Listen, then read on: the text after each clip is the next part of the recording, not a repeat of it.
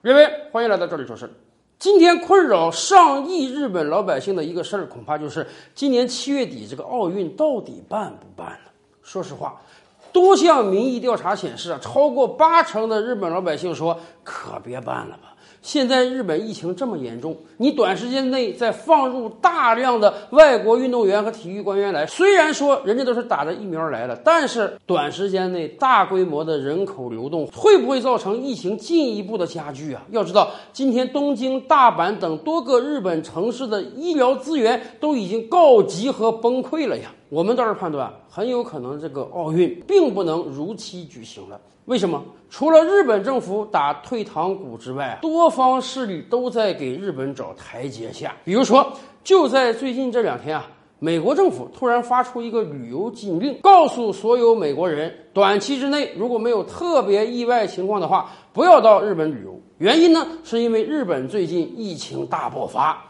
说实在的，咱们算算数字啊，美国虽然疫情控制住了。但是到今天为止，每天还有几万人确诊，几百人死亡啊！美国人口也就是日本的三倍而已啊！不管按照实际数字还是按照比例来，美国疫情都比人家日本严重的多啊！结果美国发这个旅游禁令，让美国老百姓不要到日本去。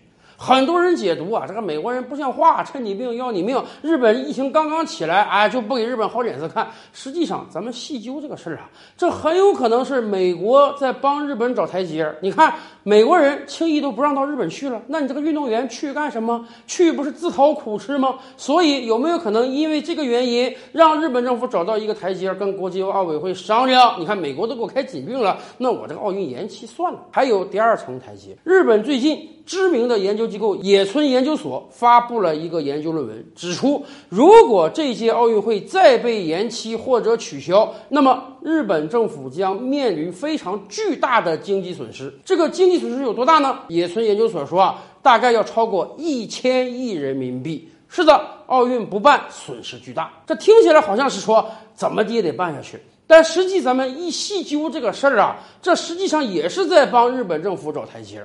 为什么一千亿人民币听起来是个天文数字，对我们每个人来讲都很大，但是对于一个国家来讲不算大事儿。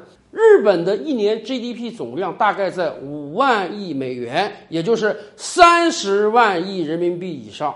那么这个奥运不办，也就损失一千亿人民币而已啊，这才是百分之零点几而已。野村的研究报告等于告诉大家，如果不办奥运，顶天儿的日本就是损失这些钱。可是如果你办，您想想这个办下去之后后果有多严重？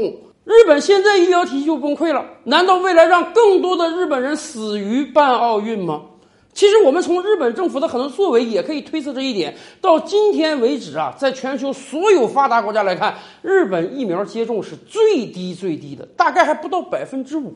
有很多国家，人家接种都已经超过百分之百了。所以啊，这哪是一个要办奥运的劲头啊？按照日本今天的接种速度啊，到今年七月底，他连三千多万老人都没法给接种，没有疫苗的保护，你怎么开放国门啊？所以。在多方找台阶的前提下，我们倒是推测，很有可能，嗯，今年这届奥运还得悬啊。